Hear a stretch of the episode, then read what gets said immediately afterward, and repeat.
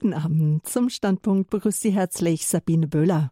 Heute wollen wir darüber nachdenken, wie eine Glaubensweitergabe in der Welt von heute aussehen kann. Und mein Gast ist der Pfarrer Fritz May aus dem rheinländischen Langenfeld. Er ist Schulseelsorger das hauptberuflich. Regelmäßig ist er bei Radio Horeb zu Gast in der Spiritualitätssendung. Jahrelang war er auch im Grundkurs zu Glauben zu hören, regelmäßig mit seinen Schülern in Bibelgesprächen und im Gebet am Mittag und am Abend. Und jetzt ist er hier im Standpunkt. Guten Abend, Herr Pfarrer May. Guten Abend, Frau Böhler. Guten Abend alle daheim. ja, heute wollen wir über die Glaubensweiter Gabe sprechen und auf die Idee gekommen sind wir durch das Gebetsanliegen des Heiligen Vaters mhm. Papst Franziskus für den Monat Juli. Papst Franziskus bittet darum, er lädt die Weltkirche ein, zu beten, dass unsere Schwestern und Brüder, die den Glauben verloren haben, durch unser Gebet und unser Zeugnis für das Evangelium, die barmherzige Nähe des Herrn und die Schönheit des christlichen Lebens wieder entdecken. Es ist ein langes Anliegen. Ich werde es im Laufe des Abends noch mehrmals auch vorlesen. Aber ja. es geht um Glaubensweitergabe an Menschen, die den Glauben verloren haben. Und jetzt ist es ja nicht so, dass noch niemand sich darüber Gedanken gemacht hat, über die Aspekte und Möglichkeiten, den Glauben wie er heute gelebt werden kann und wie er weiterzugeben ist. Und aus Erfahrung wissen wir, dass wer selbst für den Glauben brennt und ein authentischer Glaubenszeuge ist, der kann das Evangelium auch überzeugend vermitteln. Und einer der zentralen Orte der Glaubensweitergabe ist die Familie. Jetzt sind Sie Schulseelsorger, haben also mit vielen Kindern und Jugendlichen zu tun und haben dadurch ja. auch Einblicke in Familien. Wie, wie offen sind Sie denn für den Glauben? Ganz offen. Denn in der Schule ist es so, jetzt bin ich mittlerweile schon 19 Jahre in der Schule. Und wenn ich von unserer Jugend sprechen darf, ja, ich habe die 10- bis 16-Jährigen, also genau ganz in dieser Zeit, ich habe 1300 Schülerinnen und Schüler. Und unsere Jugend ist offen. Sie ist offen. Es gibt eben, es geht eben, für mich geht es eben darum zu sehen, was ich quasi unter Glauben verstehe, wie ich Glauben verstehe. Und, die, und der Kern vom Glauben ist ja das Vertrauen. Und je nach, je nach Biografie, ja, und da denke ich, da werden wir heute Abend drankommen, wie unsere je eigene Biografie ist, komme ich an den Glauben, kann ich über den, kann ich vertrauen oder kann ich nicht vertrauen?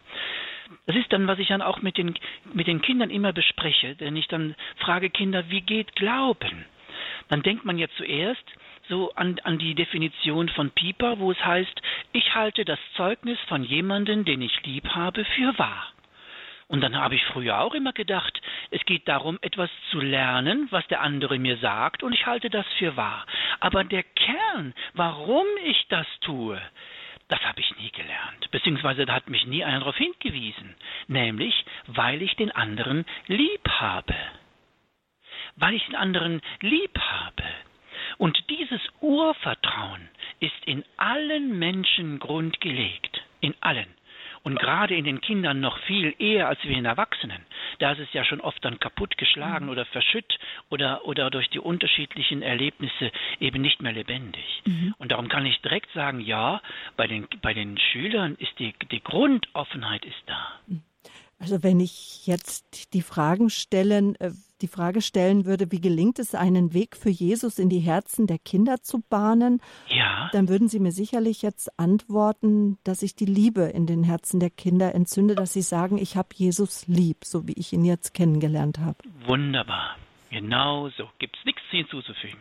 Und genau darum soll es auch heute Abend gehen, wenn wir darüber sprechen, Überschrieben haben wir ja die Sendung Freuet euch im Herzen zu jeder Zeit. Es geht um die Glaubensweitergabe in der Welt von heute. Und ich wiederhole nochmal das Gebetsanliegen von Papst Gerne. Franziskus, dass unsere Schwestern und Brüder die den Glauben verloren haben, also sie hatten schon mal etwas, durch unser Gebet, durch mein und ihr Gebet, liebe Zuhörer, und unser Zeugnis, also unser So-Sein, wie, wie wir sind, für das Evangelium, die barmherzige Nähe des Herrn und die Schönheit des christlichen Lebens wiederentdecken. Genau. Und Papst Franziskus setzt noch einen drauf oder er hat vorher schon etwas geschrieben, nämlich in seinem apostolischen Schreiben Evangelie Gaudium, Freude des Glaubens. Dazu hat er aufgerufen, an die Ränder der Gesellschaft zu gehen, als gute Hirten den Geruch der Schafe anzunehmen, statt sich überheblich abzuschotten. Und das ist oh, ja schon ja. auch an jeden Einzelnen von uns gerichtet. Aber die Frage ist ja, wie kommen wir an die Ränder und wie erkennen wir die Not von heute? Oh ja, das ist, am liebsten würde ich sagen, kommen Sie alle mit in die Schule. Gehen Sie mal ohne, also gehen Sie mal vorbehaltlos mit an meine Hand mit in meine Klassen rein. Und dass Sie dann mal sehen, ja, wie wir in der Klasse im Unterricht miteinander umgehen. Mit Achtung, mit Wohlwollen, eben mit Vertrauen. Und genau das ist nämlich der Seelsorger, dass er nämlich darum sich darum sorgt, die Kinder, die Menschen in die Seele zu führen. Das ist meine Aufgabe. Ich versuche nichts anderes, als die Kinder in ihre Seele zu führen. Ich muss darum wissen, dass es, dass es, wie, wie das sich verhält mit der Seele. Ja, das ist eben, es gibt ein Wort von Pater Eugen, wo es heißt, ähm, ich kann Gott nicht kennen, wenn ich die Struktur der Seele nicht kenne. Darf ich ein Beispiel erzählen? Mhm, gerne. Und zwar folgendes. Wir hatten neulich in der Schule ein Evangelium von den fünf Broten und zwei Fischen. Und wir hatten einen, eine Freude. Ich sag, Jungs, ne, meine, meine Jungs in der Schule, ich sag, Jungs, sag mir mal, bekommt ihr fünf Roggenbrote auf einmal gegessen? Da sagten die Jungs, oh, kein Problem. Wie die Jungs eben so sind. Ne, siebte Klasse. Also 13, ne? 12, 13, so richtig, richtig klasse, die Jungs. Und, und dann auf einmal sagte ich, sag mir doch bitte mal, warum hatte der Junge fünf dicke Brote dabei? Der war doch nicht, das ist doch mehr als nur ein Pausenbrot. Das ist doch mehr als nur ein Pausenbrot. So viel hat man doch normalerweise als Pausenbrot nicht mit. Fünf Brote hat man doch nicht als kleiner Junge dabei. Das hat doch einen Sinn. Hat doch eine Bedeutung, dass da steht fünf Brote. Und dann hatten wir, kamen wir nämlich darauf, ja, diese Brote, das ist ja Nahrung. Das ist ja Nahrung. Der Junge hatte so viel Freude bei sich, der hat so viel Liebe in sich, der so viel Zufriedenheit in sich, dass er die anderen davon hat verkosten lassen können. Die anderen haben das schmecken dürfen und die anderen sind davon satt geworden. Und die haben, und von dieser Friede, diese Freude hat sich so weiter verteilt, dass die auf einmal alle in der Freude waren und es war noch genug übrig. Und wenn man dann zu, da, dazu nochmal das andere Evangelium, äh, andere äh, äh, Wort, das, das zitiere ich an der Stelle auch immer so gerne, da weise ich so gerne darauf hin, im Alten Testament kommt der Prophet zu der Witwe mit dem Jungen. Und dann hat da hatte, war die Hungersnot da und dann geht der Prophet hin und sagt, bitte gib mir was zu essen. Und die Witwe sagte, du, wir haben nichts mehr. Ein kleines bisschen Öl und ein kleines bisschen Mehl. Und das machen wir noch, dann sterben wir zwei, mein Sohn und ich. Und dann geht die Frau wirklich hin und gibt zuerst dem Propheten diese, dieses Brot und weiß genau, das ist mein letzter Bissen, den hätte ich haben können, den gebe ich aber ab. Und daraufhin ist quasi dieses Wunder geschehen, der Öl und der Mehlkrug sind nicht mehr leer geworden. Ich sage, Kinder, jetzt passt mal auf.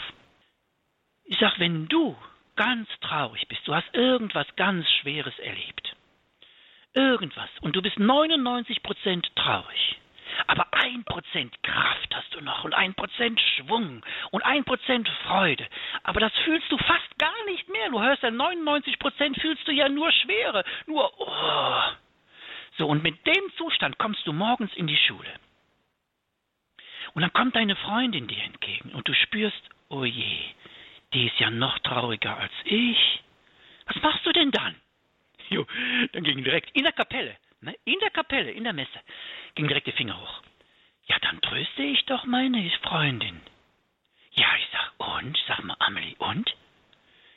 Ja, danach geht's uns beiden gut. Ja, ich sag, siehst du? Du hast dieses eine Prozent Freude, was du fast gar nicht gefühlt hast. zusammengekratzt. Du hast das eine Prozent Freude, hast du angepackt, du hast es geteilt, du hast es deiner Freundin gegeben, die noch trauriger ist als du.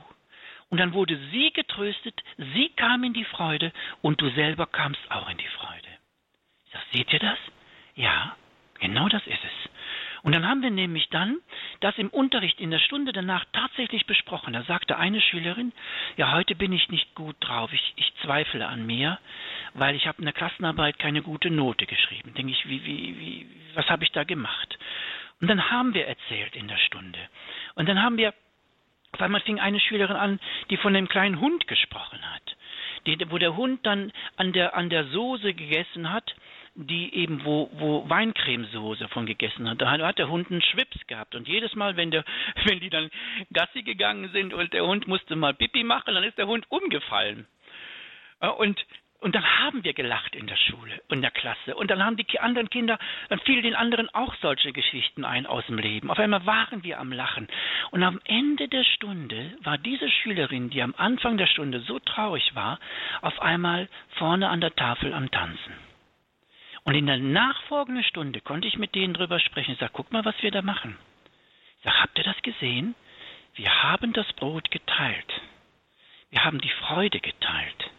Wir haben die Zufriedenheit geteilt. Du hast dich schlecht gefühlt, du hast dich traurig gefühlt, entmutigt, unzufrieden.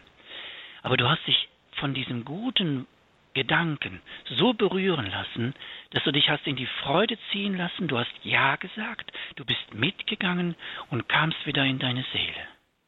Ja. Ja, nur mal ein Beispiel, wie es wirklich im Alltag möglich ist, wirklich in die Freude reinzukommen. Wirklich. Freut euch im Herrn zu jeder Zeit. Standpunkt bei Radio Horeb.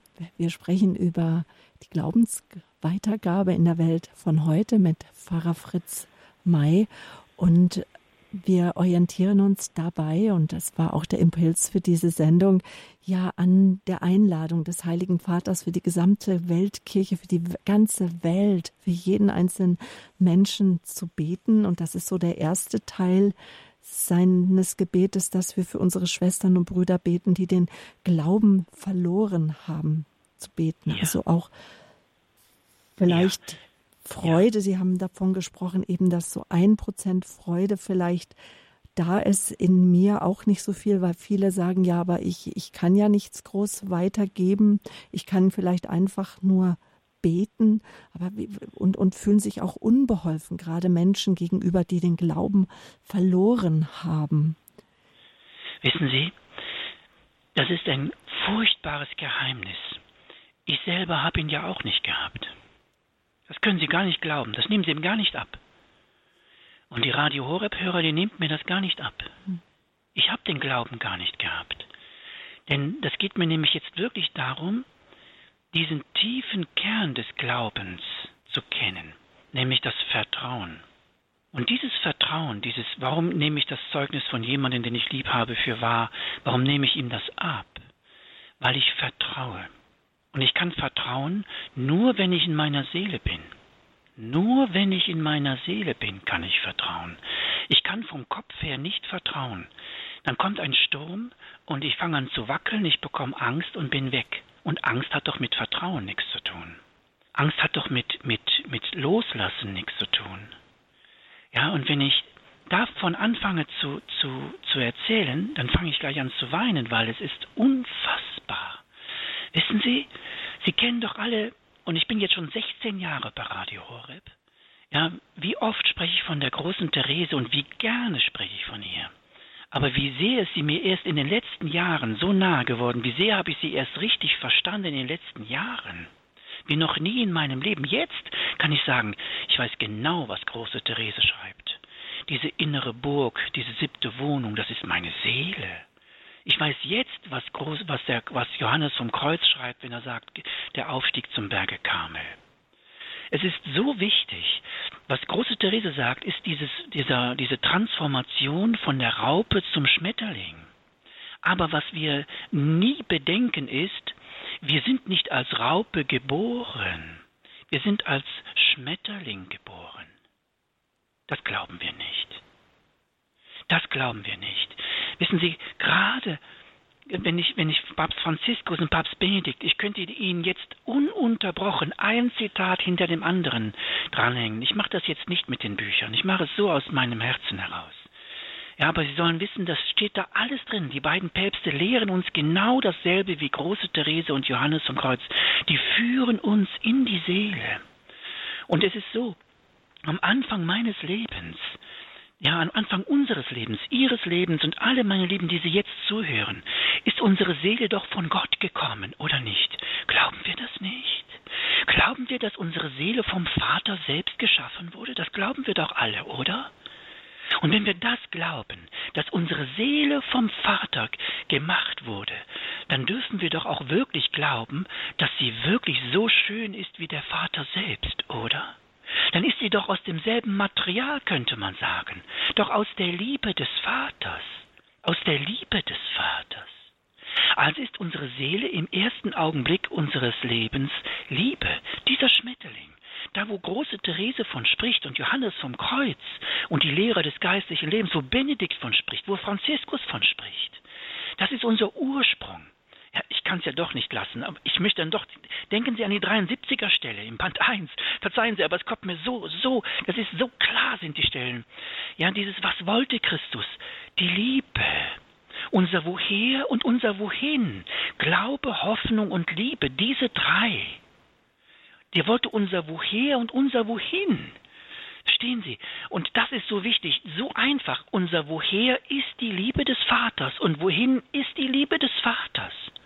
Und dass wir uns bewusst machen müssen, wenn unsere Seele am Anfang, und wie Johannes vom Kreuz es sagen, vollständig im Glauben war, ganz Licht, ganz Liebe, ganz in der Hoffnung, ganz in der Hoffnung und ganz in Glauben. Wir waren alle, wir waren alle vollständig im Glauben, alle, Sie und ich und jeder Mensch auf dieser Welt war vollständig im Glauben. Warum? Weil er vollständig in der Liebe ist. Wenn er in der Seele ist, ist er doch im Vater, dann ist er doch in Gott.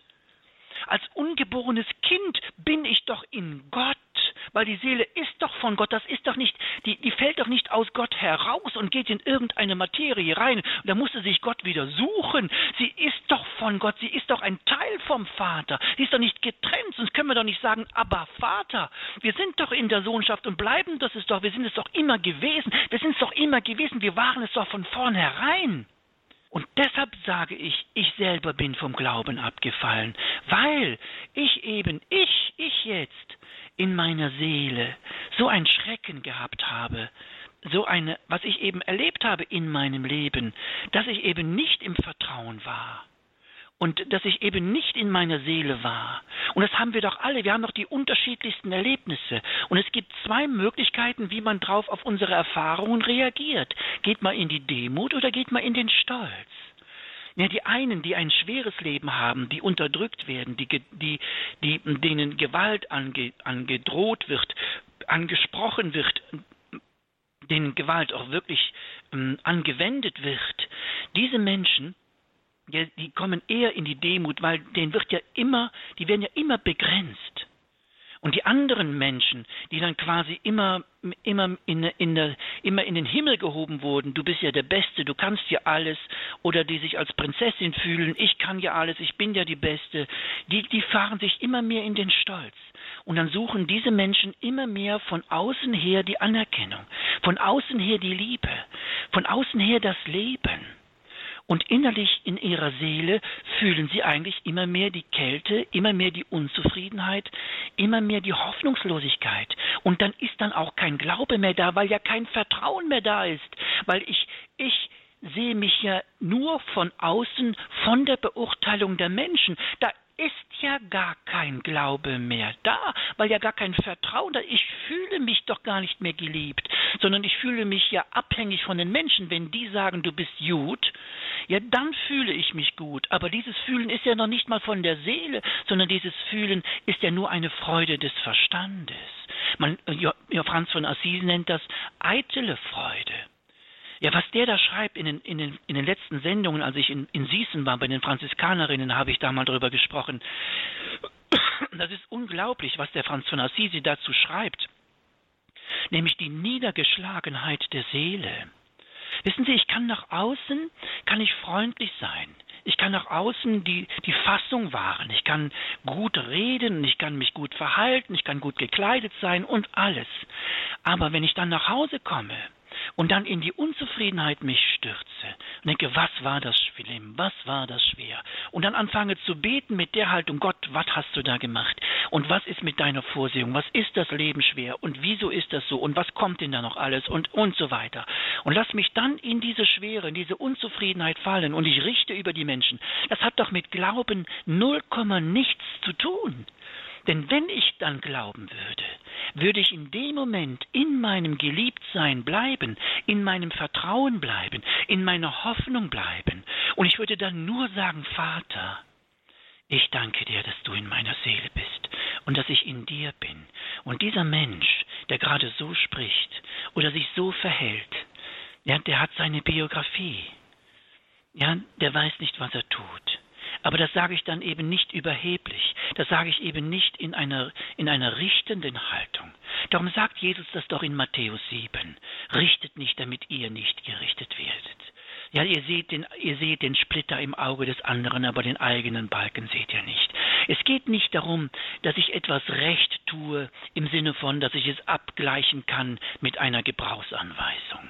Da geht es doch gar nicht drum. Das ist doch, wo Franziskus uns darauf hinweist. Das ist doch, wo der Papst Benedikt uns darauf hinweist sondern es geht doch, dass ich mit, dass ich wirklich in die Liebe komme, dass ich in den Glauben komme. Die beiden weisen uns doch genau darauf hin, was, worauf Jesus uns doch hingewiesen hat. Seid vollkommen, wie euer himmlischer Vater vollkommen ist. Und wir nehmen das einfach nicht an. Wir glauben es nicht. Wir meinen es dann nach außen hin gut zu sein.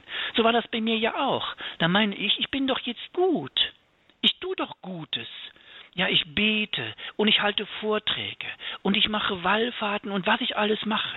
Ich bin damit groß geworden. Wer meine Biografie kennt, ja, 1a, als kleiner Junge war ich schon, kenne kenn ich alles. Ich kenne es alles. Da kann mir keiner ein X vor ein U machen. Sondern es geht, es geht da um diese Parallele, dieses, was äußerlich ist und was wirklich real innerlich ist. Und heute und das war eine Entwicklung über die letzten Jahre. Heute kann ich Ihnen sagen, ich glaube. Und es ist der Himmel, weil gleichzeitig, gleichzeitig, wenn ich sagen kann, ich glaube, muss die Freude da sein. Gleichzeitig, wenn ich sage, ich glaube, muss der Friede da sein. Ich kann nicht sagen, Gott, ich glaube an dich und ich bin unzufrieden über irgendeinen Menschen. Das passt nicht. Absolut nicht. Das geht nicht. Es geht nicht. Das sage ich Ihnen wirklich. Das sage ich Ihnen heute Abend. Es kann nicht gehen, wenn ich sage, Gott, ich liebe dich und bin noch über einen einzigen Menschen auf dieser Welt empört. Das kann, das hat mit Liebe nichts zu tun. Dann kann ich nicht sagen, ich glaube. Weil wenn ich sage, ich glaube, Vater, dann bin ich in der Liebe. Denn Glaube, Hoffnung, Liebe gehören ja zusammen. Dann spreche ich aus der Liebe. Dann handle ich aus der Liebe.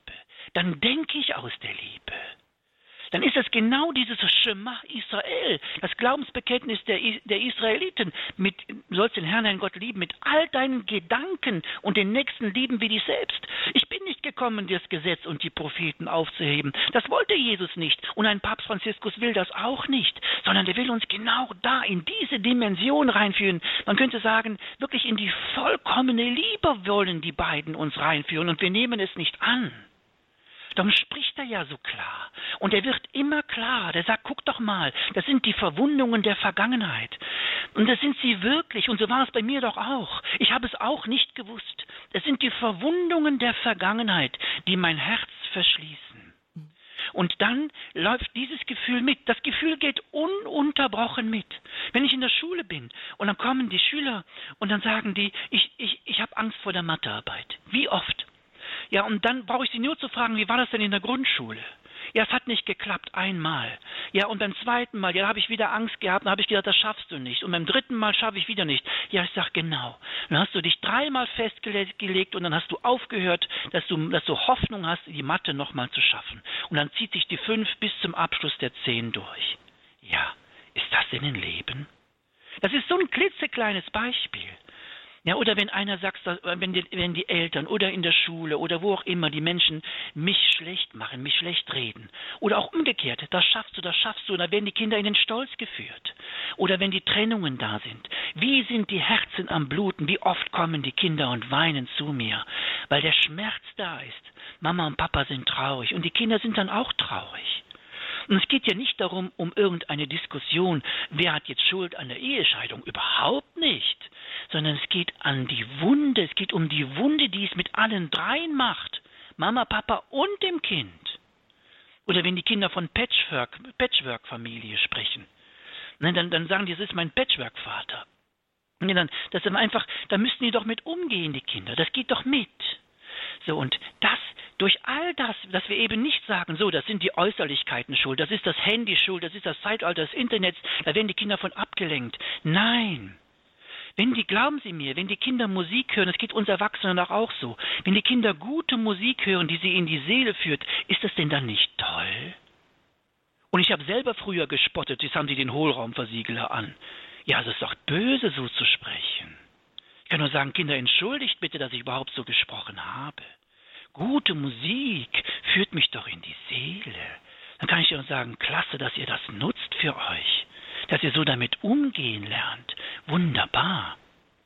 Verstehen Sie, darum geht es mir, einen, wirklich den Begriff des Glaubens wirklich zu sehen, worum es geht. Dass ich dann sehe, Moment mal, das ist ja das, was im Galater steht. Die Früchte des Geistes heißt es ja Friede und Freude. Freude und Friede in einem Atemzug. In einem Atemzug. Wenn wir nämlich dann den Paulus hören, wo er sagt, Gaudete in Domino Semper, dann werden wir ja ausgelacht. Wenn es wohl nämlich heißt, freut euch im Herrn zu aller Zeit.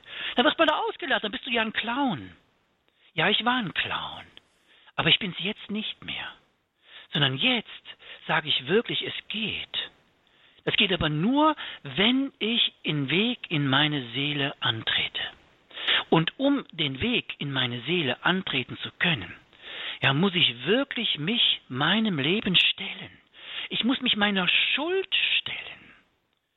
Ja, das ist das, wo eben jetzt das große Jahr der Barmherzigkeit, was denn jetzt Franziskus uns lehren wollte. Ich muss an das Gefühl der Beschämung drankommen, um an das Gefühl der Würde dranzukommen. Ich muss das wirklich beides fühlen. Ich muss diesen Tiefpunkt fühlen, wie er das sagt in seiner Meditation wie er das sagt in seiner Meditation, nämlich, dass ich mich entschieden habe und dass ich mich falsch entschieden habe.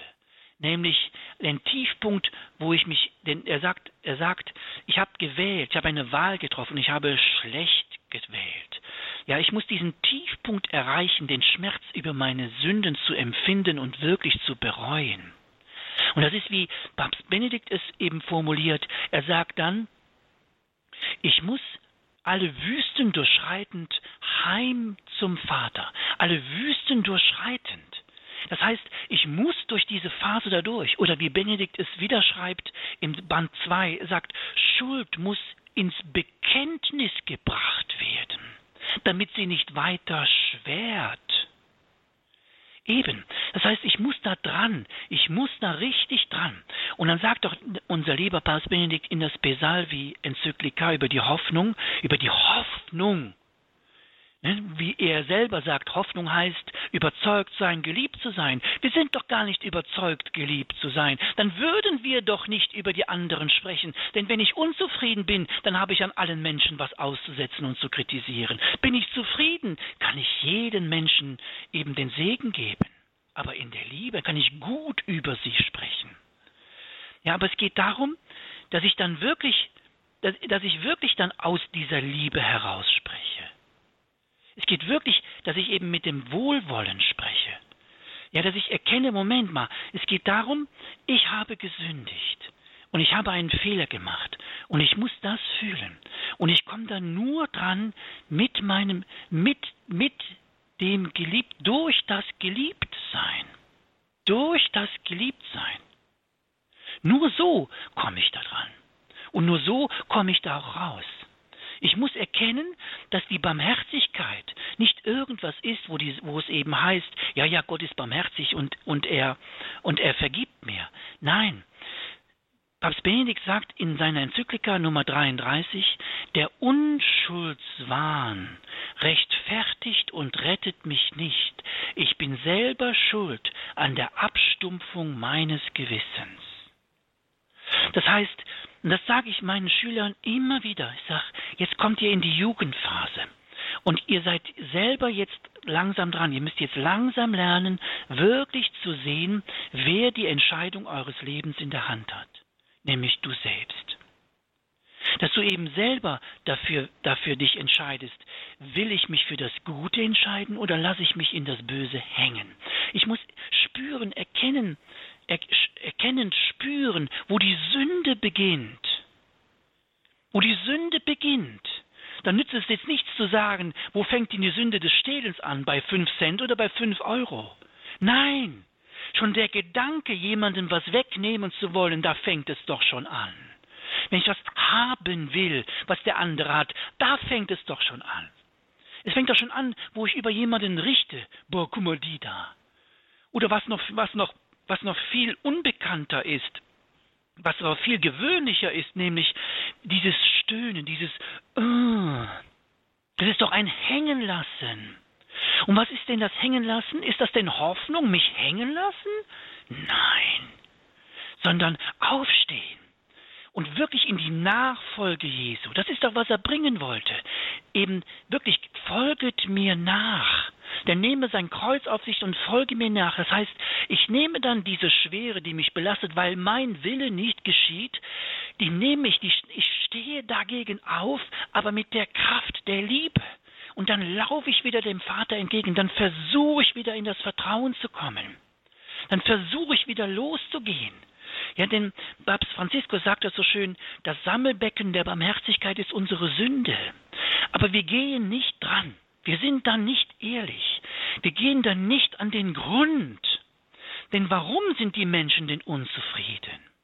Ja, weil in ihrer Seele was ist, was sie beschäftigt hat. Einfaches Beispiel, das habe ich schon ein paar Mal erzählt, aber ich denke, das darf ich auch erzählen. Von, von meinem Groß, von meinem Großneffen, der war ganz normal bei der, bei der Impfung, was jedes Kind hat. Und dann ist der Arzt da und will die Spritze setzen und das Kind bekommt Angst und fängt an zu weinen, wird festgehalten. Ja, seitdem hat dieses Kind der Angst vor dem weißen Kittel und das war ein langer, dunkler Flur. Und das haben wir auf einmal gemerkt, als wir dann bei uns zu Hause die, die Messe gefeiert haben, bei uns dann am Altar und dann kommt das Kind rein, sieht mich in dem weißen Gewand, dreht sich rum und fängt an zu weinen. Ja, und jetzt? Ja, da bin ich hin. Ich sag, guck mal. Jetzt habe ich das Gewand wieder ausgezogen. Ich sag, guck mal, das weiße Gewand. Und soll man andere Farbe nehmen? Ja, nehmen wir eine andere Farbe. Ich sag, welche denn? Ja, rot. Ja, dann habe ich das rote Gewand angezogen und den Jungen bei der Hand genommen und sind an den Altar und haben die Messe feiern können. So ein Beispiel. Ja, wo man denkt, was ist da passiert mit unserer Seele? Und das ist so wichtig. Wenn wir von Glaubensweitergabe sprechen, müssen wir an, den, an unseren eigenen Kern dran. Und das, das, Ziel ist ja gar nicht, den anderen gläubig zu machen, sondern das Ziel ist doch unabhängig vom anderen, dass ich in meiner Seele bleibe. Und wie schnell bin ich da raus? Sondern es geht doch um, um, um noch eigentlich, für uns alle muss ich eigentlich erst sagen, eher sagen, das Ziel ist ja, um erstmal in meine Seele zu kommen, in meine Seele zu kommen, in die Zufriedenheit, in die Freude zu kommen, dass wir wirklich Gaudete in Domino Semper erfahren dürfen. Und wie? Jesus hat es uns gezeigt. Er sagt es in dem Johannes 13. Er sagt da, ja, ich, ich liebe euch, er liebte sie bis zur Vollendung. Ich habe euch ein Beispiel gegeben. Macht es genauso. Wie denn? Die Fußwaschung. Und das macht Gott. Ja, er wäscht uns nicht den Kopf, er wäscht uns die Füße. Er stellt sich nie über uns, sondern immer unter uns. Die Liebe ereifert sich nicht, sie prahlt nicht, sie bläht sich nicht auf. Selbst wenn ich in Engelzungen redete, hätte aber die Liebe nicht, würde es nichts bringen. Könnte ich die, hätte ich die ganze Glaubenskraft, hätte aber die Liebe nicht. Das ist es doch. Hätte ich die ganze Glaubenskraft, hätte aber die Liebe nicht. Steht doch in, in, in, in Korinther 13. Steht ja drin. Und das ist so wichtig, dass wir diese Dimension sehen. Die Liebe ist, die, der Glaube ist nie ohne Liebe. Bin ich in der Liebe, bin ich in der Freude. Der Glaube ist nie ohne Liebe. Bin ich in der Liebe? Bin ich in der Hoffnung? Bin ich in der Hoffnung? Bin ich in der Zufriedenheit? Und diese, um diese Dimension geht es. Ja, vielleicht erstmal war das jetzt einigermaßen deutlich, Frau, Frau Böhler? Freut euch im Herrn zu jeder Zeit. Unser Thema jetzt hier Glaubensweitergabe in der Welt von heute. Wenn ich den Glauben weitergeben möchte, weil darüber sprechen wir ja heute, dann muss ich an meinen eigenen Kern herankommen. Und das war zu spüren, dass ich mich selber fragen muss, glaube ich denn? Weil wir sollen ja beten für unsere Schwestern und Brüder, die den Glauben verloren haben, durch unser Gebet und unser Zeugnis für das Evangelium und dass wir dann die barmherzige Nähe des Vaters und die Schönheit des christlichen Lebens ja, dass die Menschen sie wieder neu entdecken. Aber ich habe herausgehört, es geht auch darum, wenn ich für andere bete, für die Weltkirche, dass das eigentlich auch ein Gebet für mich ist. Ja. Dass ich auch dafür bete, dass ich das christliche Leben entdecke, nämlich das Leben, das Gott für mich vorgesehen hat. Genau. Ganz genau. Und dieses für mich beten, ja, ich möchte gerne doch noch ein Zitat bringen, mhm. nämlich unser lieber Papst Franziskus schreibt doch in seiner Meditation vom 2. Juni, er sagt, die einzige Kraft, die fähig ist, das Herz der Menschen zu gewinnen, ist die Zärtlichkeit Gottes. So müsste unser Gebet sein. Eben diese Zärtlichkeit, das heißt doch nichts anderes als wie aus meiner, ich bin in meiner Seele beziehungsweise lass erstmal die Zärtlichkeit Gottes zu für mich, für mich, damit ich weiß, was das überhaupt ist, diese Zärtlichkeit Gottes. Wissen Sie, da könnte man schon wieder eine Stunde von sprechen, was ich erlebt habe. Wie der Vater, wie zärtlich der Vater mir gegenüber ist. Wie er mich geführt hat, Etappe für Etappe. Ja, diese, wie Benedikt sagt, alle Wüsten durchschreitend. Diese Zärtlichkeit, glauben Sie mir, dann komme ich dann können wir die ganze Nacht erzählen. Es ist unfassbar seine Zärtlichkeit. Aber sie ist so scharf, weil ich spüre dann genau, stimmt Fritz, das war nicht okay. Da warst du stolz, da warst du bockig, da warst du hochmütig, da warst du unzufrieden, da warst du verzweifelt. Aber er mit seiner Zärtlichkeit sagt, komm, steh auf, lauf mir entgegen, fühl doch, wie ich dich lieb habe und geh in die Hoffnung. Lerne das Überzeugtsein, wie ich dich liebe. Du bist mein Sohn, du bist mein Junge. Jetzt komm, beweg dich. Und das habe ich gewagt. Ich bin aufgestanden. Ich habe es gefühlt. Ich habe das ja genau das gefühlt nämlich wie es, da, wie, wie, wie es da nämlich heißt, das, was begeistert und anzieht, was nachgiebig macht und überwältigt, was öffnet und Fesseln löst, ist nicht die Kraft der Mittel oder die Härte des Gesetzes, sondern die allmächtige Schwachheit der göttlichen Liebe. Das heißt, die unwiderstehliche Kraft seiner Sanftmut und die unwiderrufliche Verheißung seiner Barmherzigkeit. Sehen Sie das? Sehen Sie das? Die allmächtige Schwachheit der göttlichen Liebe, die unwiderstehliche Kraft seiner Sanftmut und die unwiderrufliche Verheißung seiner Barmherzigkeit. Und ich habe es erfahren. Und genau so werde ich es mit den Menschen machen. Nämlich mit dieser allmächtigen Schwachheit der göttlichen Liebe. Wenn ich diese Liebe des Vaters für mich annehme, dann weiß ich genau, der Vater hat bei mir alles getan. Ich habe ihn aber nie gehört. Ich habe nie zugehört. Sondern ich war immer in meinem Denken, in meiner Welt, in meinem Beten, ja sogar in meinem Beten, in meinem Stolz. Aber jetzt kann ich wirklich, wirklich sagen, das stimmt. Die allmächtige Schwachheit der Liebe. Mhm. Denn der Vater schlägt nicht drein. Mhm. sondern er ordnet sich immer mir unter, weil die Liebe sich nie über jemanden stellt. So war das bei mir.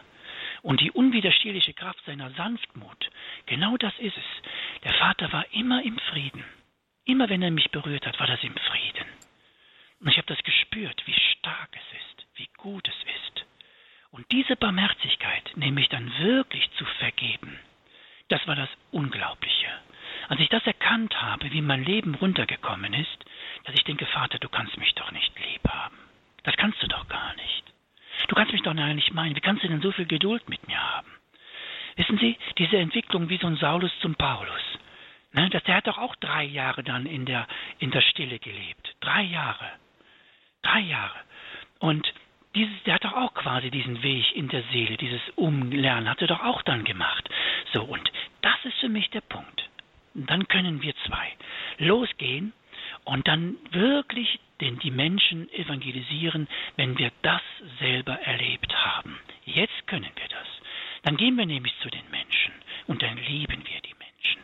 Dann achten wir sie. Dann nehmen wir sie an, so wie sie sind. Und dann versuchen wir, alle Menschen in die Liebe, in ihre Seele zu führen. Dann schauen wir nämlich hin und sagen so, wer hat dich denn verletzt? Mhm. Dann schauen wir hin, hey, wer hat dich denn beleidigt? Dann schauen wir hin und fragen, du, was sind denn deine Traurigkeiten? Wo sind denn deine Verletzungen? Ja, und dann, dass wir, dass wir dann jeden ernst, jeden ernst nehmen und niemals eben uns über einen Menschen stellen sondern es genau exakt wie der Vater das macht, wie Franziskus und Benedikt das tun, dass wir eben ganz klar aus der Liebe heraus eben sprechen. Und dann, und das ist ja, was auch sogar Franziskus in der letzten Zeit ja auch, warum er so viel Schläge bekommt. Er spricht dann davon, er sagt, die Liebe warnt die Liebe denn nicht. Wenn ich ein Kind über die Autobahn laufen lasse, sage ich ja auch nicht, Kind, gib acht, da kommen 30.000 Autos. Ja, wenn du Glück hast, kommst du drüber. Nein, du hältst es doch fest. So, und das ist es doch. Wenn ein Kind, wenn ich, wenn, wenn dann eben ich äh, sage, guck mal, Kind, oder ist egal, kann ja auch ein Erwachsener sein, warum regst du dich denn auf? Nur weil dein Wille nicht geschieht? Du regst dich über die anderen Menschen auf, aber selber empörst du dich darüber, wenn man dich so verhalt, verhält, wenn du, wenn du dich so verhältst. Das ist genau wie in Matthäus 7,12, die goldene Regel. Verhalte dich so, wie man, wie du willst, dass sich die Menschen dir gegenüber verhalten. Wenn wir das so tun, aus dieser unserem erlebten Überzeugtsein, dass der Vater mich liebt und in meiner Seele wohnt. Dann evangelisieren wir. Kommen Sie in die Schule und gucken Sie sich das an, wie die Herzen, wie die Herzen der Kinder genau dafür offen sind. Wie aber auch der Kampf tobt. Ja, dass eben die Kinder und auch die Erwachsenen eben bloß wieder in das alte Schema reinkommen. Bloß sich wieder runterreißen lassen oder mhm. was auch immer kommt, um eben nicht Bevor wir die Hörer einladen und auch kurz eine Musik hören, beschäftigt mich doch noch die Frage oder besser gesagt der Teilsatz jetzt unseres Titels hier im Standpunkt bei Radio Horeb und Radio Maria Südtirol. Mhm. Ähm, Glaubensweitergabe in der Welt von heute. Es gibt immer wieder Menschen, Menschengruppen, die sagen, ich habe, wir haben keinen Platz in der Kirche. Und ähm, sie wenden sich ab von der Kirche. Und in dem Gebetsanliegen des Heiligen Vaters heißt es ja auch im letzten Teil, dass Menschen, die auch weggegangen sind von der Kirche, vom Glauben, dass sie die Schönheit des christlichen Lebens wiederentdecken. Und mich hat dann auch noch mal beschäftigt, äh, auch aus Evangelii Gaudium, Freude des Glaubens aus dem Schreiben, mhm. Da war die Kernbotschaft von Papst äh, Franziskus, mir ist eine verbeulte Kirche, die verletzt und beschmutzt ist, weil sie auf die Straße hinausgeht, lieber als eine Kirche, die aufgrund ihrer Verschlossenheit und ihrer Bequemlichkeit ja. und sich äh, an eigene Sicherheiten zu klammern, die krank ist. Also das heißt für mich ja. auch, wir wollen ja gerne perfekt sein in genau. Gottes Augen und es ja. fällt uns schwer, manchmal Schuld einzugestehen. Genau. Uns fällt es auch schwer, dann auch zur Beichte zu gehen. Uns fällt es schwer, uns anzuschauen, wie wir wirklich sind aber auch Menschen dann anzuschauen, wie sie wirklich sind oder vermitteln ihnen, dass sie nicht dazugehören. Also das ist noch ja. eine Frage. Was ist denn die Welt von heute? Wie? Ja. Ja, da danke ich Ihnen für, dass Sie das ansprechen, weil niemals, wer in der Liebe ist, wird niemals über die Menschen richten. Das sagt, das sagt doch Christus im Evangelium. Matthäus 7,1 richtet nicht, damit ihr nicht gerichtet werden. Und allen Menschen auf dieser Welt, alle Menschen sind die Kinder des einen Vaters. Alle. Also haben alle Menschen dieselbe Würde wie ich. Wie ich, wie ich, wie Fritz May. Und ich, Fritz May, war nicht im Glauben. Und ich bin jetzt im Glauben. Und jetzt sage ich Ihnen, ich liebe alle Menschen auf dieser Welt mit dieser Liebe des Vaters. Endlich kann ich das sagen. Endlich kann ich das sagen. Und dadurch haben alle Menschen in dieser Kirche des Vaters Platz. Alle. Das kann nicht anders sein. Ich bin doch selber ein Sünder. Dann kann ich mich als Sünder nicht, doch nicht über einen anderen Sünder erheben. Das geht doch nicht. Das kann die Liebe nicht tun. Das kann die mhm. Liebe nicht tun. Und, und, und darum, ne, verstehen Sie? Ja, klar verstehen Sie. Entschuldigung. Ja, ähm, aber dennoch haben manche Menschen das Gefühl, dass gerade wir Christen gegen gewisse Dinge sind, aber wir haben, wir sind klar in, in manch einer Frage. Und ja, ja, das können wir nur im Einzelnen. Denn es steht ja alles geschrieben. Es steht ja in der Bibel. Das können nur in, in der Einzelbegegnung machen. Ja, wenn Menschen eben Vorurteile haben, ja, dann sind das Vorurteile. Die kann ich aber nur im Einzelnen ausräumen, weil ich den Einzelnen ja nur begegnen kann. Denn in der, in der Heiligen Schrift steht es doch drin, richtet nicht, damit ihr nicht gerichtet werdet.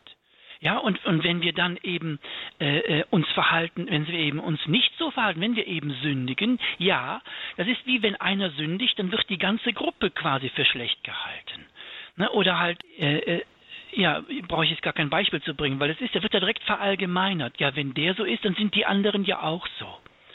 So, und so ist es nicht. Wir dürfen niemals den Einzelnen aus dem Blick nehmen. Es ist genau umgekehrt. Wir müssen gerade den Einzelnen, wenn einer kommt und sagt, ihr von der Kirche, ihr, ihr, ihr grenzt ihr aus, dass ich diesen Menschen ernst nehme und nicht jetzt anfange zu zittere und Angst habe, ja, wo, wo grenzen wir denn aus? Ja, sag mal, wo hast du denn ein Problem? Die Rechtfertigung geben. Mhm. Genau, ganz genau. Eben nicht, sondern das ist ja, was ich gelernt habe. Indem ich ja in der Liebe bin, nehme ich diesen Menschen mit seinen Vorurteilen erstmal bedingungslos an. Das heißt nicht, dass ich ihm Recht gebe und sage, ja, du hast ja Recht und alle sind ja schlecht und ne, und dieses ja, noch nicht mal, mal zuhören, ne?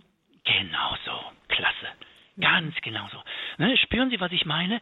Dieses Ernst, das ist doch die Liebe. Die Liebe stellt sich nie über einen anderen, selbst wenn der andere schimpft. Das hat doch Jesus uns gezeigt. Er öffnete nicht seinen Mund. Ja, er, er wie ein Schaf äh, schwieg er vor dem, vor dem, vor dem Scherer. Ne? Das ist es doch. Er hört doch erstmal zu. Die Liebe schweigt. Die nimmt den anderen aber auch ernst. Die verdreht während des Schweigens nicht die Augen und sagt, oh, der mit seinen Vorurteilen. Entweder ist es ein Mensch und hat dieselbe Würde wie ich, oder er ist es nicht. Aber da ja einer ist und wir das ja glauben, müssen wir uns, ich, wir, müssen wir uns doch danach verhalten. Wir dürfen doch nicht das Maß des Vorurteilens auf einmal dann für uns nehmen und dann auch mit einem anderen Vorurteil ihm begegnen. Ich kann doch eine Unzufriedenheit nicht mit einer Unzufriedenheit äh, aufheben. Ich kann doch nur mit der Liebe, nur mit der Liebe kann ich heilen. Nur mit der Liebe. Die Liebe ist das Feuer, ja, sagt Benedikt, das Verstand, Wille, Gefühl reinigt, ja, und ein, einigt, den Menschen eins mit sich selbst macht, indem er es ihn eins macht von Gott her, sodass er Diener der Vereinigung der Getrennten wird, sagt Benedikt. Und das ist für mich die Haltung. Egal welcher Mensch vor mir steht und schimpft über die Kirche oder lästert oder dreht sich den Rücken zu. Oder verletzt worden ist einfach ja, auch. Und, äh, genau. Mhm. Genau, danke, oder dass Sie das gewisse, ergänzen. Oder gewisse Lehren auch nicht versteht. Genau. Glaubens Der darf die doch nicht verstehen. Er darf es, er muss doch nicht alles verstehen. Verstehe ich denn alles? Mhm. Ne? Ist es jetzt, nicht so? Jetzt interessiert mich, was unsere Hörer dazu sagen, zu dem, was wir jetzt schon gesprochen haben. Freut euch im Glauben zu jeder Zeit.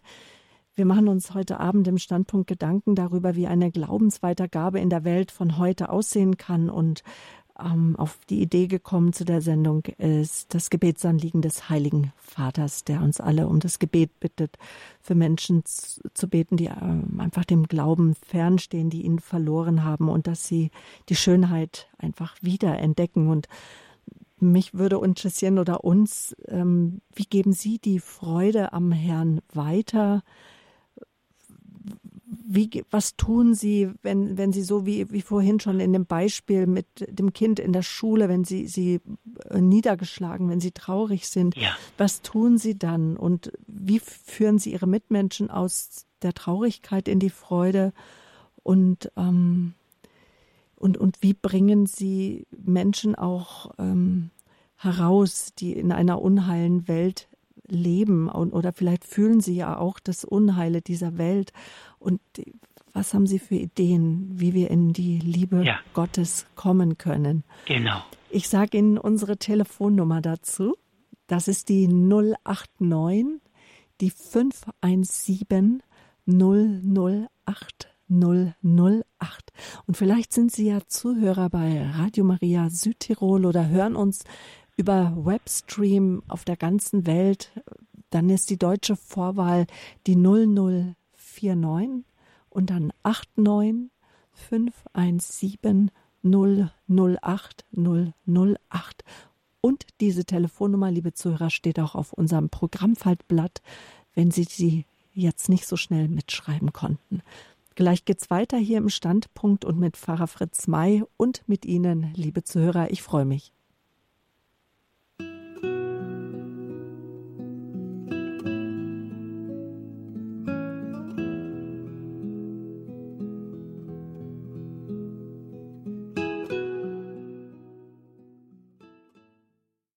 Schön, dass Sie eingeschaltet haben beim Standpunkt hier bei Radio Horeb und Radio Maria Südtirol. Wir sprechen heute über die Glaubensweitergabe in einer Welt, in der Welt von heute. Freut euch im Herrn zu jeder Zeit. Das ist das Credo von Pfarrer Fritz May. Und er hat uns dazu eingeladen, dass wir in unser eigenes Herz erst einmal hineinschauen, dass wir in die Freude des Glaubens hineinfinden, dass wir vielleicht auch Traurigkeiten ausräumen, falsche Glaubenssätze, einfach, dass wir auch in die Versöhnung gehen. Und er sagt, der tiefe Kern auch des Glaubens, das ist Vertrauen. Und Vertrauen kann ich nur, wenn ich in meiner Seele beheimatet bin. Und wir wissen, in der Geistseele, da wohnt Gott, da ist er ganz mit uns und da sind wir verschmolzen mit ihm. Wir haben Sie eingeladen, einige Fragen mit uns einfach zu reflektieren, wie sie zum Beispiel, wie sie die Freude am Herrn weitergeben. Und uns hat eine Hörerin erreicht, auf die ich mich sehr freue. Guten Abend. Guten Abend. Guten Abend. Guten Abend. Herr Pfarrer May, Sie ja. haben mir schon mal die Kommunion gegeben in Neuss am Rhein äh, bei der Sühnenacht bei Hansen und äh, da haben sie mir die Kommunion gegeben, da waren sie so freundlich. Das hat mir so gefallen. Schön. Und äh, Aurelia, die Schwester Aurelia, die Ordensschwester, die 13 gestorben ist, äh, die hat mich quasi von der Straße geheilt. Und ich habe nicht mehr geglaubt. Äh, ich war im Krankenhaus immer rein und rausgegangen. Ich bin psychisch krank. Ja. Und ich habe auch eine Lernbehinderung und ich bin auch, habe auch keine Luft bei der Geburt bekommen. Ich bin äh, lernbehindert. Ja. Und äh, ich habe äh, durch Aurelia erfahren, dass ich äh, glauben kann. Und seit 25 Jahren bin ich beim Glauben wieder dabei. Und ähm, ähm, das wird immer tiefer, ich mache immer bessere Erfahrungen und ich gebe das auch weiter. Ich beköstige Leute und ich höre zu, ich verbiege die nicht, ich quetsche denen nicht meinen Glauben auf, sondern äh, ich freue mich einfach mit denen. Wunderbar, ganz genau. Dass sie sich den Glauben aufquetschen. Voll schön formuliert. Ja. ja, total schön. Genau das, dass wir eben keinen Druck machen. Ganz genau, wunderbar, danke. Bitteschön. Und Alles nochmal, kommen Sie nochmal zur Sühnenacht. Ja, mal sehen, wie Gott will. Und Alles Gute. danke, Ich möchte bei Ihnen beichten. Gut. Tschüss. Tschüss. auf Wiederhören. Und was wir, was ich da jetzt einfach auch rausgehört habe, einfach dieses Dasein, wie die Hörerin ebenso sagte. Ich bin von der Straße weg geheilt worden. Da hatte jemand einen Blick für mich, in dem Fall Schwester Aurelia. Sie hat mich dadurch auch zum Glauben an Jesus Christus geführt und ich komme immer tiefer hinein und werde auch befähigt. Wunderbar. Genau, und was so wichtig ist, dieses Dasein, was ich also gelernt habe, ist, wir müssen, kein Augenblick ist vergeblich. Wir dürfen, wenn wir mit den Menschen zusammen sind, nicht im geringsten denken, wann ist das Gespräch vorbei. Wir dürfen nicht eine Sekunde denken, ähm, ähm, äh, äh, hoffentlich bin ich gleich weg oder die Augen verdrehen. Denn jede Sekunde, wenn ich in der Liebe bin, ja, bin ich für den Menschen da. Jede Sekunde. Ja. Jedes, jede Sekunde. Und das ist so wichtig. Mhm. Und dass dann, dass wir immer wieder versuchen, dann diesen Menschen immer wieder in die Liebe selbst zu führen. Nicht eben mein, das war so schön gerade formuliert, nicht den Willen, nicht den Glauben aufquetschen. Total schön. Ja, sondern wirklich da sein. Und dass dieses Dasein ja wirklich etwas ganz Wertvolles ist. Auch Sie können anrufen unter 089 517 008 008 und gewählt hat diese Nummer jetzt der Herr Lohkamp. Grüße Gott, guten Abend. Ja, grüße Gott. Hallo. Äh, ja, hallo, lieber, äh, lieber Pfarrer May. Ähm, ich bin ziemlich jetzt erschüttert von Ihrem Beitrag, äh, weil er doch so, ähm, ja, mich, mich, äh, also noch nicht mal getroffen hat, aber die ganze Sache hatte einen Vorlauf. Ich habe, und da würde ich gerne, äh, wenn Sie das können, da irgendwas zu erklären. Ähm, ich bin nämlich, äh, wo ich doch nicht so weit im Glauben war, so wie jetzt, ja. ähm, in ihrer Gemeinde, also rein physisch rumgelaufen und habe irgendwas gesucht. Ja. Ähm, ich war in der Zeit also öfter da im Rheinland unterwegs, am Rhein längs, rauf und runter. Ich weiß gar nicht mehr genau, wo das war, ob jetzt in Leichlingen oder in Leverkusen oder sonst wo. Und ähm, habe sie nicht gefunden. Ich habe aber auch gar nicht gewusst, was ich gesucht habe. Und jetzt weiß ich es. Also da ist doch etwas am Werk, was ich gar nicht äh, sozusagen ähm, ins Bewusstsein kriegen konnte.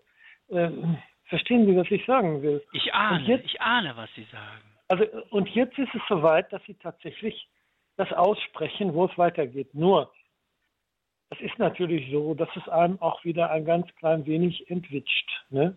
Das ist so. Ähm, und aber wenn das diesen Vorlauf hatte, dass ich sozusagen, äh, ich muss übrigens noch hinzufügen, dass, dass mir am Anfang das, äh, also Magenschmerzen, also nicht Magenschmerzen, aber sagen wir mal Unwohlsein verursacht hat, wenn ich die gehört habe.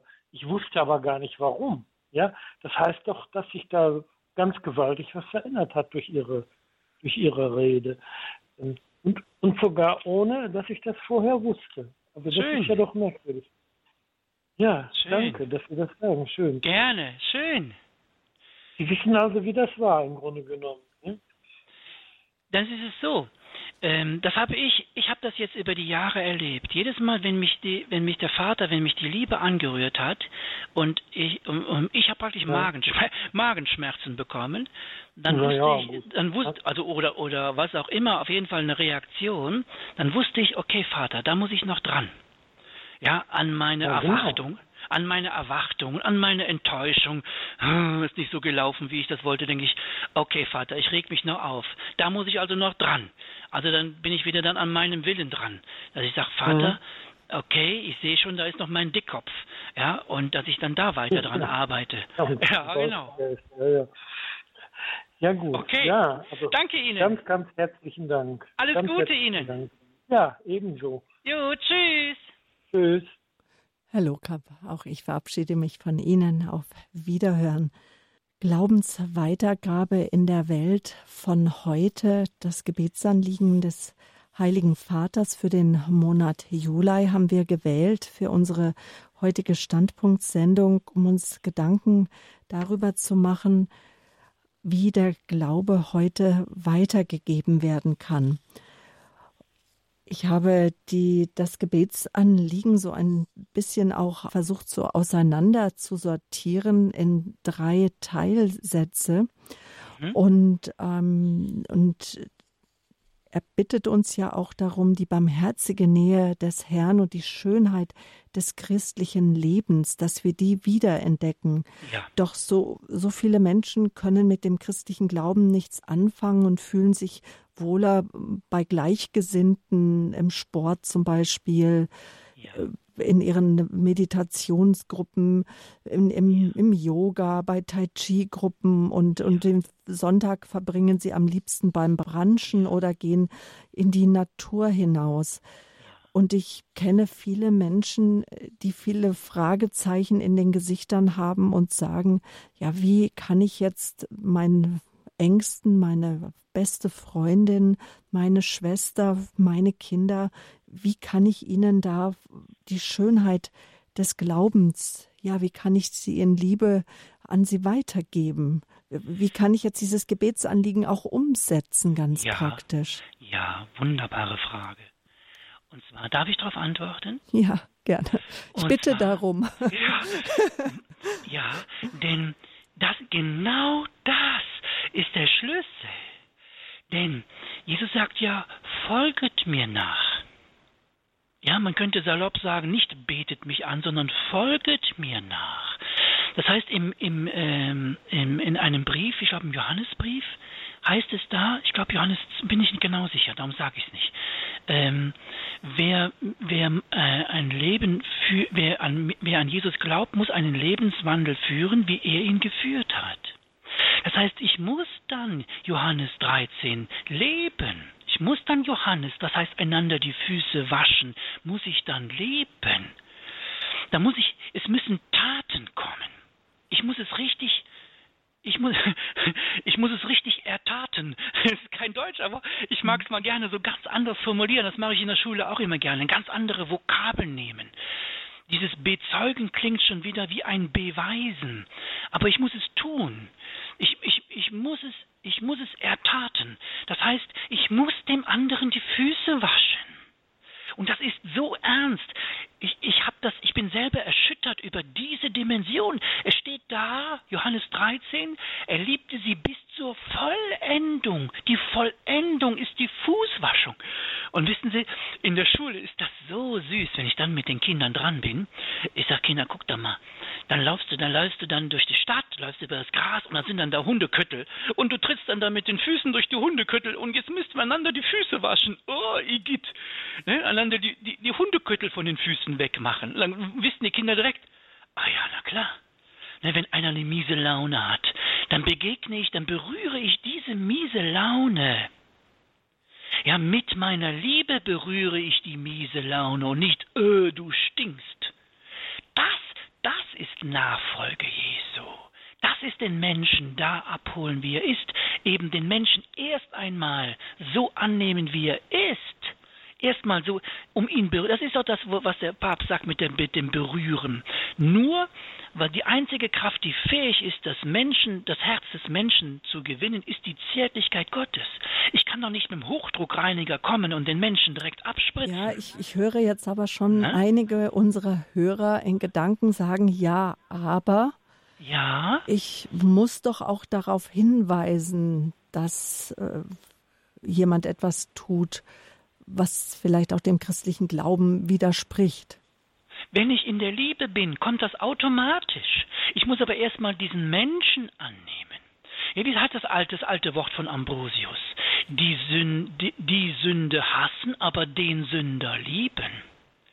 Ja, wenn ich aber den Sünder nicht liebe, sondern eben nur darauf äh, sage, du musst dich ändern, ja, das aber nicht aus der Liebe heraus, dann nützt es nichts. Wenn ich aber den Menschen liebe, dann wasche ich ihm erstmal die Füße. Das heißt, ich nehme erstmal meinen Duft, den ich wahrnehme, dieses Stinken, dann nehme ich mich erstmal zurück und, und nicht sage, du musst dich ändern, sondern ich rieche dich. Das ist doch den anderen annehmen mit dem Kreuz. Es ist doch wirklich, und das, das ist ja das, was Jesus getan hat. Der hat nicht um sich geschlagen. Ja, der hätte doch wirklich, der hätte doch alle vernichten können. Hat aber nicht gewollt. Sondern der hat ja mich auch, mich ja auch angenommen und mir die Füße gewaschen. Der hätte ja auch gesagt, sagen können, Fritz, jetzt sei nicht, mach nicht das und das, jetzt sei nicht, mach nicht deinen, deinen Dickkopf und mach nicht, sei nicht unzufrieden, komm doch raus aus der Unzufriedenheit. Der hat es gesagt, aber ich habe es nicht tun wollen. Und wenn die anderen Menschen, ja, wenn ich sage, du, ich hab dich lieb oder die anderen spüren das, dann öffnen die sich. Dann erst kann ich was sagen. Erst dann. Sonst vertrauen die mir doch nicht. Wenn jemand mir nicht vertraut, dann kann ich dem noch alles Mögliche sagen. Ne? Und das ist es doch. Ich kann nur aus der Liebe heraus was bewirken. Nur, nur aus der Liebe heraus. Und dann, wenn ich in der Liebe bin, dann kann ich schon Grenzen setzen. Und wie? Dann setze ich es, dann, dann setze ich erst richtige Grenzen. Dann sage ich halt, stopp. Du kannst doch nicht über jemanden richten. Wie redest du denn da? Dann sage ich, stopp. Du kannst doch nicht einfach diesen Menschen verurteilen, weil ich eben dann in der Liebe bin. Ne? Mhm, also herausgehört habe ich erstmal, ist wichtig, die Beziehung, dass ich mich frage, kann ich den Menschen, der auch etwas Unrechtes vielleicht tut, trotzdem annehmen, trotzdem ja. lieben ja. Und das, was er tut, die Sünde sozusagen hassen. Genau. So wie es wie uns auch immer, genau. immer wieder gelehrt wird. Mhm. Und das ist das. Das kann ich mhm. nur, wenn ich im Frieden bin. Nur dann kann ich das. Wenn ich unzufrieden bin, komme ich durcheinander. Und jetzt ist die große Frage, ja, wie komme ich denn immer wieder in diesen Frieden hinein? Ja, das Vertrauen. Und das ist das, was man Gebet nennt.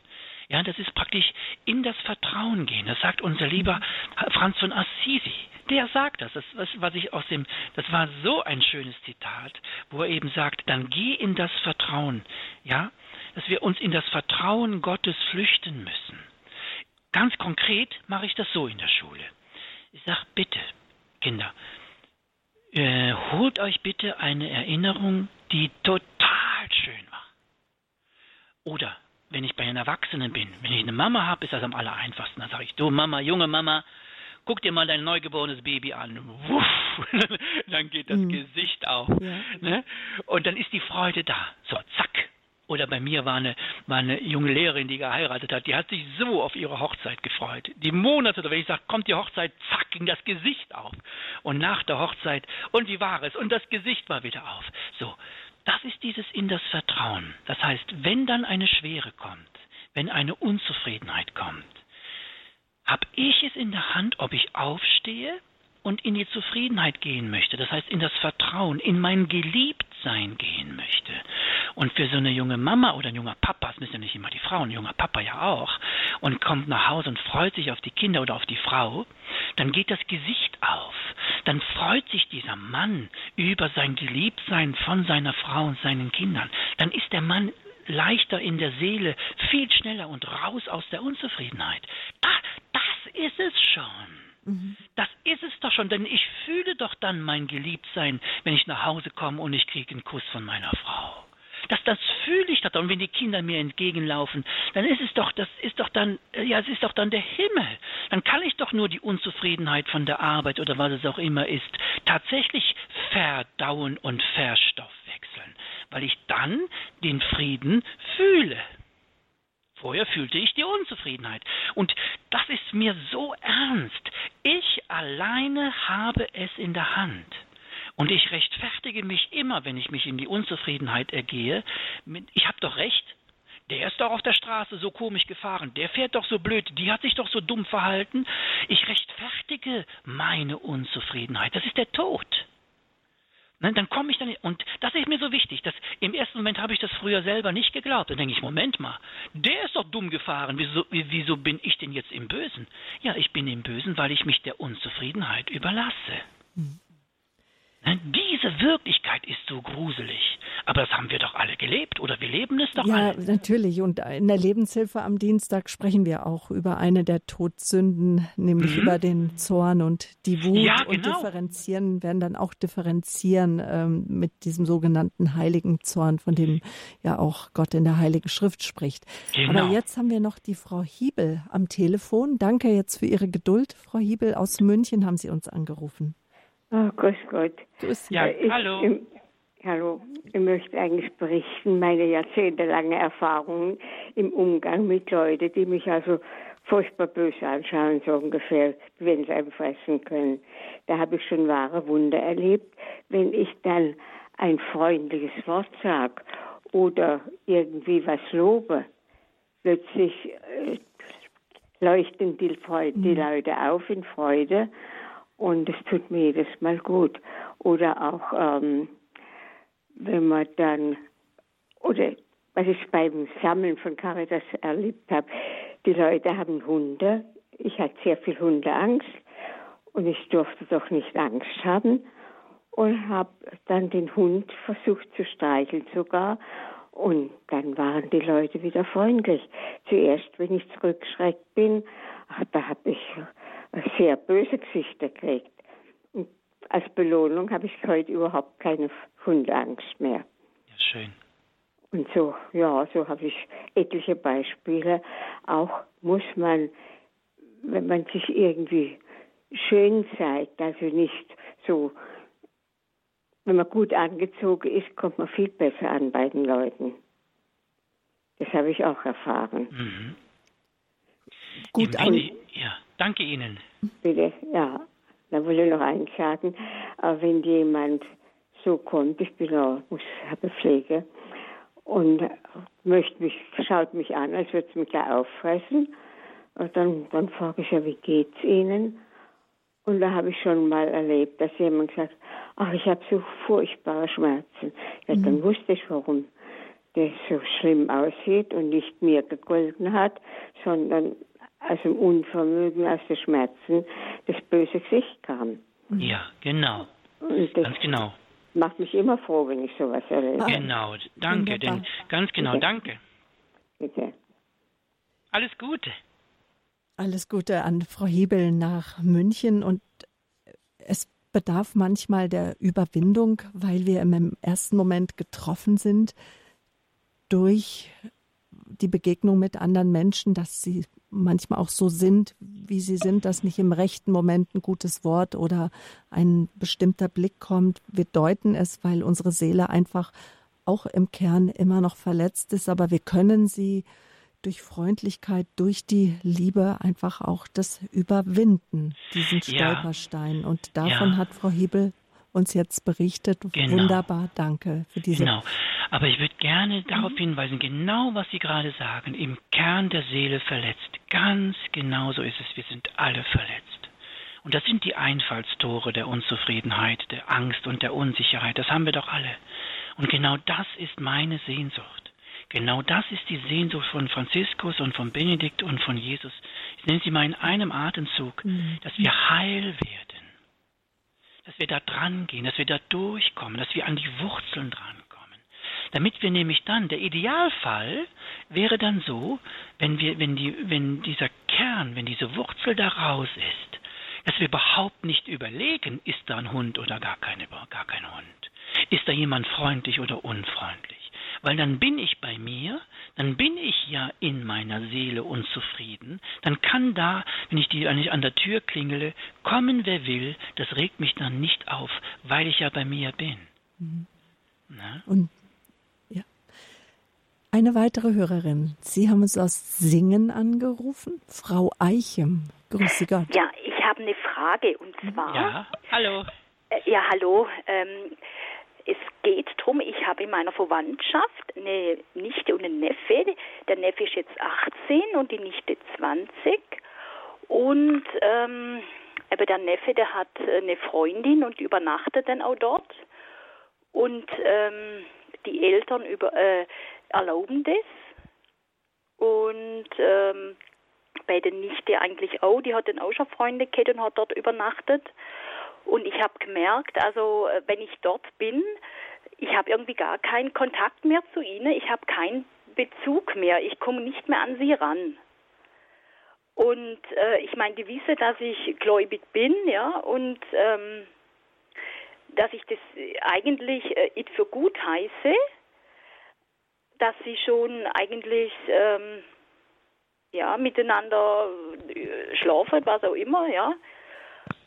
Aber ähm, das eine ist, eben, ich merke, äh, es gibt eigentlich nur einen Smalltalk, mehr nicht, wenn überhaupt.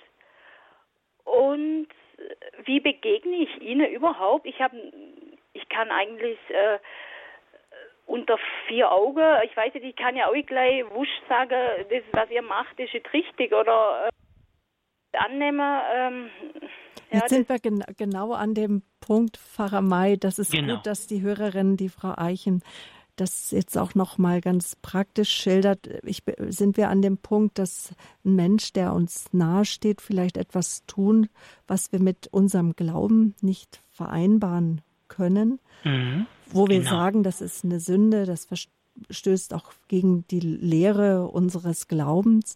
Ja. Und dennoch sagen Sie, eine Glaubensweitergabe oder eine Begegnung muss in der Liebe stattfinden. Und genau, jetzt ist so richtig. ganz praktisch die Frage, wie kann ich äh, wieder herankommen an gerade an Jugendliche, an junge Menschen und wann möchte auch vielleicht Gott von mir, dass ich rede und wann möchte er, dass ich schweige, weil das ist ja auch so eine Gratwanderung. Machen Sie es wie der Vater selbst. Ich meine es jetzt für alle, denn äh, ich habe in der Schule das doch auch. Machen Sie es wie der Vater selbst, begegnen Sie diesen Jugendlichen, diesen jungen Erwachsenen mit der Liebe ein Herz kann sich nur durch die Liebe öffnen. Dann kann ich was sagen. Nur dann kann ich was sagen. Ich kann nicht sagen, du, du lebst falsch, dann richte ich doch. Sondern ich muss doch diesen Menschen sehen. Und ich kann doch nur mit diesem Menschen sprechen. Dafür muss der andere Mensch sich aber öffnen. Öffnet er sich nicht, kann ich doch gar nichts sagen. Dann, dann rege ich mich ja nur auf. Dann rege ich mich ja nur auf. Ja, wenn ich mich aber, wenn ich aber in der Liebe bin, nehme ich diesen Menschen erstmal, dann unterscheide ich zwischen dem, was der Mensch tut und, und, und wer dieser Mensch ist. Und das ist das, was wir, was wir, was wir tun müssen. Ich muss diesen Menschen erstmal lieben. Erstmal lieben. Und, und in dem Fall heißt es, mich jetzt für den Neffen und die Nichten interessieren. Ja. Was macht ihr? Was studiert ihr? Wo geht ihr hin? Wer ist dein Freund? Ganz Vielleicht genau. sogar auch. Und, und, und wo habt ihr euch kennengelernt? Einfach genau. sich ran abtasten und genau dann auch so. hinspüren, was jetzt auch Gott, Gott Vater möchte, was wir sagen und was wir vielleicht nicht sagen. Ganz genau, dass wir einfach spüren, wenn dann die, die Jugendlichen, wie die in der Seele sind, in der Freude sind, dass wir mit denen nach, ins Phantasialand fahren und auf der Achterbahn, dass wir mit denen Freude haben, dass die merken, hey, ja, die, wir lieben sie ja, die haben ja auch Freude an uns, wie, wie wir Freude an ihnen haben. Erst dann Erst dann ja, kann man überhaupt sprechen. Sonst ist der Dialog gar nicht möglich. Ist doch gar nicht möglich. Dann ist es doch nur ein Befehlen. Dann ist doch klar, dass, dass die Herzen sich verschließen. Es kann nur über die Liebe gehen. Nur über das Vertrauen gehen. Nur darüber. Und das ist schon, und das fängt bei mir selber an. Frau Eichem, wir haben Sie noch. Ich höre ja. Sie im Hintergrund. Mhm. Ja, ist in Ordnung, ja. Also im Hören Sie? Ja, ich höre Sie. Also beten, mhm. beten, beten und eher ja, nichts sagen, höre ich denn daraus. Ja, also, ich würde noch konkret. Ich würde noch konkreter sagen, lieben, lieben, lieben. Gehen Sie mit, den, mit denen auf der Achterbahn und dann spüren Sie mal rein, wie die denken. Es geht nicht um ein Rechtfertigen, sondern, sondern wirklich gehen Sie mit denen mal richtig auf der Achterbahn. Das sind Menschen, die gerne leben? Und damit sie einfach dieses, dieses Leben mitspüren, mitfühlen, wie die Jugendlichen sind, dass sie die, dass sie, dass die einfach, dass die auch merken, dass sie geliebt sind. Mhm. Ne? Und damit sich eine Tür überhaupt erst öffnet, sonst, sonst kann man gar nicht. Und dass sie vielleicht auch Fragen dann auch haben und sich dann auch für einen interessieren und sagen, genau. du gehst doch da immer in die Kirche oder mhm. was auch immer. Und es kann auch sein, dass jahrzehntelang nicht das Gespräch darauf kommt. Ich glaube, auch das muss man aushalten und vielleicht auch in Kauf nehmen, oder, Pfarrer May? Ja, na klar. Denn ähm, äh, Liebe wenn, wenn die Liebe erwartet ja nichts. Wenn ich an eben halt einem Menschen begegne, gebe ich ihm praktisch von meiner Liebe ab. Aber ich erwarte keine Liebe und ich befürchte keinen Tadel. Ja, ich erwarte keinen Dank und ich befürchte keinen Tadel, weil ja meine Quelle in meiner Seele ist, weil ich ja in meinem Herzen bin. Dadurch kann ich ja jeden Menschen lieben, weil ich ja nicht von den Menschen lebe, sondern von Gott lebe. Und dann kann ich wirklich jeden Menschen so annehmen, wie er ist. Und Erst einmal bedingungslos mhm. annehmen. Und dass sie vielleicht auch Hunger bekommen, so zu werden ja. wie die Tante, die zwar immer in die Kirche geht, aber wohl doch ein ganz guter Kumpel ist und ein toller Mensch ja. dennoch. Genau. Wohl auch in diese Vorurteile, die man gerade uns Christen auch gegenüber hat. Ähm, mhm. Ja, also ich, ich will ja nichts sagen, aber Sie können ja mal in meiner Schule fragen, meine Jugendlichen, meine 1300 Jugendlichen, wie schräg der Pfarrer May ist. Ne? Aber der ist eben nicht schräg. Wir haben uns gern. Ja, und ich laufe da in Priesterkleidung durch die Schule. Da, da, ich werde da nicht abgestempelt. Also wir haben so ein vertrauliches Verhältnis, vertrauensvolles Verhältnis untereinander. Ja, es ist, es ist möglich. Es ist möglich, ja. Und, und äh, dennoch, ich denke, Frau Eichem, da spreche ich Ihnen auch aus dem Herzen, haben wir doch immer wieder Angst, wir verleugnen vielleicht unseren Glauben, unsere Überzeugungen durch das, dass wir schweigen. Ah, okay. Nee, da, dass wir nichts sagen. Ja, haben Helfen Sie bitte Sie uns keine da Angst. noch einen Moment Ja, weiter. gerne. Bitte haben Sie keine Angst. In jedes Menschen Seele ist der Vater. Und der ruft ununterbrochen. Und er hat mehr Kontakt zu den Menschen als ich. Und der ruft wirklich. Und seine Sehnsucht nach meinem Heil ist größer als der aller Menschen zusammen. Da dürfen wir wirklich drauf vertrauen. Und dem Heil der Nichten und Neffen und allen, die Ja, na klar. ja. Na klar. mhm. Vielen Dank. Okay. Frau Eichem, ja. ich danke Ihnen auch sehr für Ihren Anruf, weil ich Alles denke, Gute. das hat viel ja. deutlich gemacht. Auf Wiederhören. Ja, Wiederhören. Ja. Pfarrer Fritz May, jetzt sind wir schon fast am Ende oder wir sind am Ende. Schon am Ende. fassen wir einfach oder fassen Sie bitte einfach nochmal zusammen, was Ihnen heute Abend wichtig ist, wenn wir ja einfach über die Glaubensweitergabe einfach in Anführungsstrichen in einer Welt von heute sprechen. Freut ja. euch im Herzen zu jeder Zeit. Ja. So haben Sie die Sendung überschrieben. Ja. Gerne fasse ich das zusammen. Ich möchte gerne, meine Lieben, den Ernst, ich möchte nochmal auf den Ernst hinweisen, dass jeder Mensch von uns diesen eben halt, ich weiß nicht, wie Sie es eben nochmal, wie sagten Sie nochmal mit der Seele, den Kern der Seele, genau, dass wir praktisch in der Seele, dass wir eben diese, diese Verletzungen, diese schweren, diese, diese Traurigkeiten in der Seele haben und wir dadurch nicht in der Seele sind. Eben, das heißt nicht in der Liebe bis wirklich nicht die Einheit von Leib und Seele und Geist, eben halt auch nicht mit dem Verstand. Und da möchte ich darauf hinweisen, dass wir quasi umkehren müssen. Das ist, was Jesus sagt. Ja, wir müssen heimkehren. Das Umkehren klingt ja schon wieder so zu vertraut. Heimkehren, hineingehen, uns führen lassen in unser Geliebtsein, in unsere Seele. Ja, um dahin zu kommen, muss ich eben durch diese Verletzungen, Traurigkeiten, Wunden und was auch immer sind, dadurch. Und das geht nur mit der Kraft der Liebe, des Geliebtseins. Nur darüber geht das. Es geht nicht über Gedankenkraft, es geht nicht über eine Technik mhm. oder irgendwas, sondern nur über die Liebe, nur das Annehmen meines Geliebtseins. Und wenn ich dann in meiner Seele bin, dann komme ich wirklich an die Früchte des Geistes, wie im Galaterbrief, Friede, Freude. Dann bin ich, wie es im Galaterbrief heißt, in der Freiheit. Mhm. Dann bin ich auch im Freut euch im Herrn zu jeder Zeit. Dann bin ich auch, wie, wie Paulus sagt, betet ohne Unterlass. Dann bin ich da drin, in dieser Dimension. Dann bin ich in meiner Seele, dann bin ich in meinem Ursprung und dann bin ich auch in meinem Ziel. Und darum, und das ist so wichtig, dass wir das sehen, dass wir darum wissen und dass wir es selber in der Hand haben, dass wir aufstehen müssen und dass wir wirklich Schritte gehen müssen. Aufstehen, Schritte gehen müssen und dass wir dann wirklich in die Versöhnung, durch die Versöhnung hinein in die Freude kommen können, kommen. Ja, ich wünsche mir, dass wir alle da reinkommen. Und das wünsche ich Ihnen, wünsche ich es allen. Das, was ich erlebt habe, wünsche ich euch allen. Dieses Aufarbeiten, dieses in der Seele sein, dieses Versöhntsein. Ja, ich könnte jetzt sogar noch sagen am Radio, verzeiht mir alle, allen, was ich getan habe. Mhm. Ja, wirklich, um die ganz in meiner Seele zu sein. Oh, das ist anrührend. Und ja, ich bedanke mich bei Ihnen und bitte Sie noch zum Abschluss um Ihren priesterlichen Segen. Sehr gerne. Vater, ich danke dir und ich liebe dich. Und du kennst uns und du liebst uns und du bist in unserer Seele und du liebst uns so unendlich.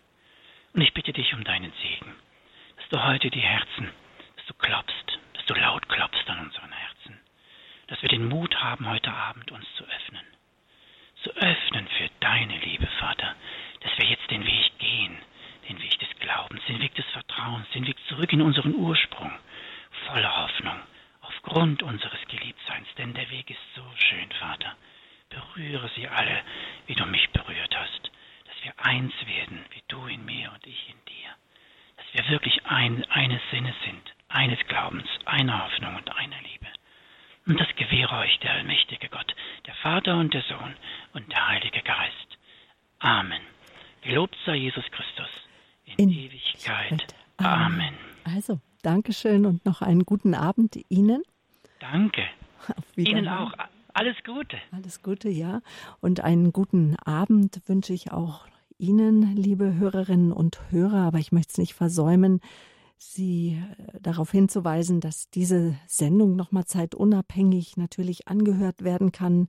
Nehmen Sie gerne unser Podcast-Angebot in Anspruch auf www.horeb.org. Das ist unsere Homepage. Oder Sie bestellen sich einen CD-Mitschnitt, eine Audio-CD bei den Kollegen in Balderschwank. Die Rufnummer ist die 08328 921 120.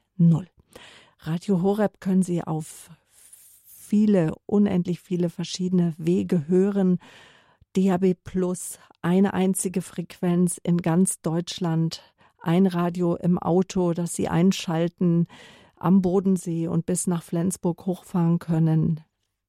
Sie hören uns über eine deutschlandweite DAB Plus Frequenz. Wenn Sie noch kein Radio haben mit dem blauen Radio Horeb Knopf, dass Sie auch mit zu Verwandten nehmen können oder wo immer Sie sich aufhalten, dann rufen Sie jetzt an beim Hörerservice und erkundigen sich danach oder auch nach den anderen Empfangswegen über Kabel, Satellit, das Internet oder über Phonecast. Viele hören uns jetzt auch über ihr Mobiltelefon, über das Smarttelefon, über die Radio Horeb App, die übrigens demnächst auch erneuert wird. Also ich möchte Sie einladen, sprechen Sie auch über Radio Horeb, empfehlen Sie unser Radio weiter und erzählen Sie auch gerne, dass wir von Ihrem Gebet leben und auch von Ihren Spenden.